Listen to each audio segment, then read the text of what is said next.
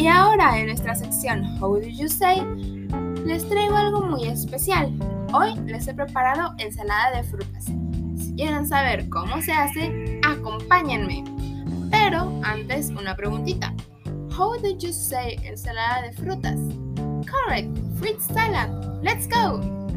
And the ingredients are 3 pieces of apple, 2 pieces of pear, 1 piece of banana, 500 grams of watermelon, 500 grams of melon, and condensed milk. Let's start with the recipe. First, cut the fruits into the large squares.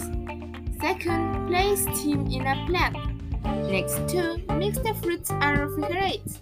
After that, but eat in condensed milk. Finally, enjoy. Esper estuvo fácil, ¿verdad? Espero les guste y se animen a prepararla.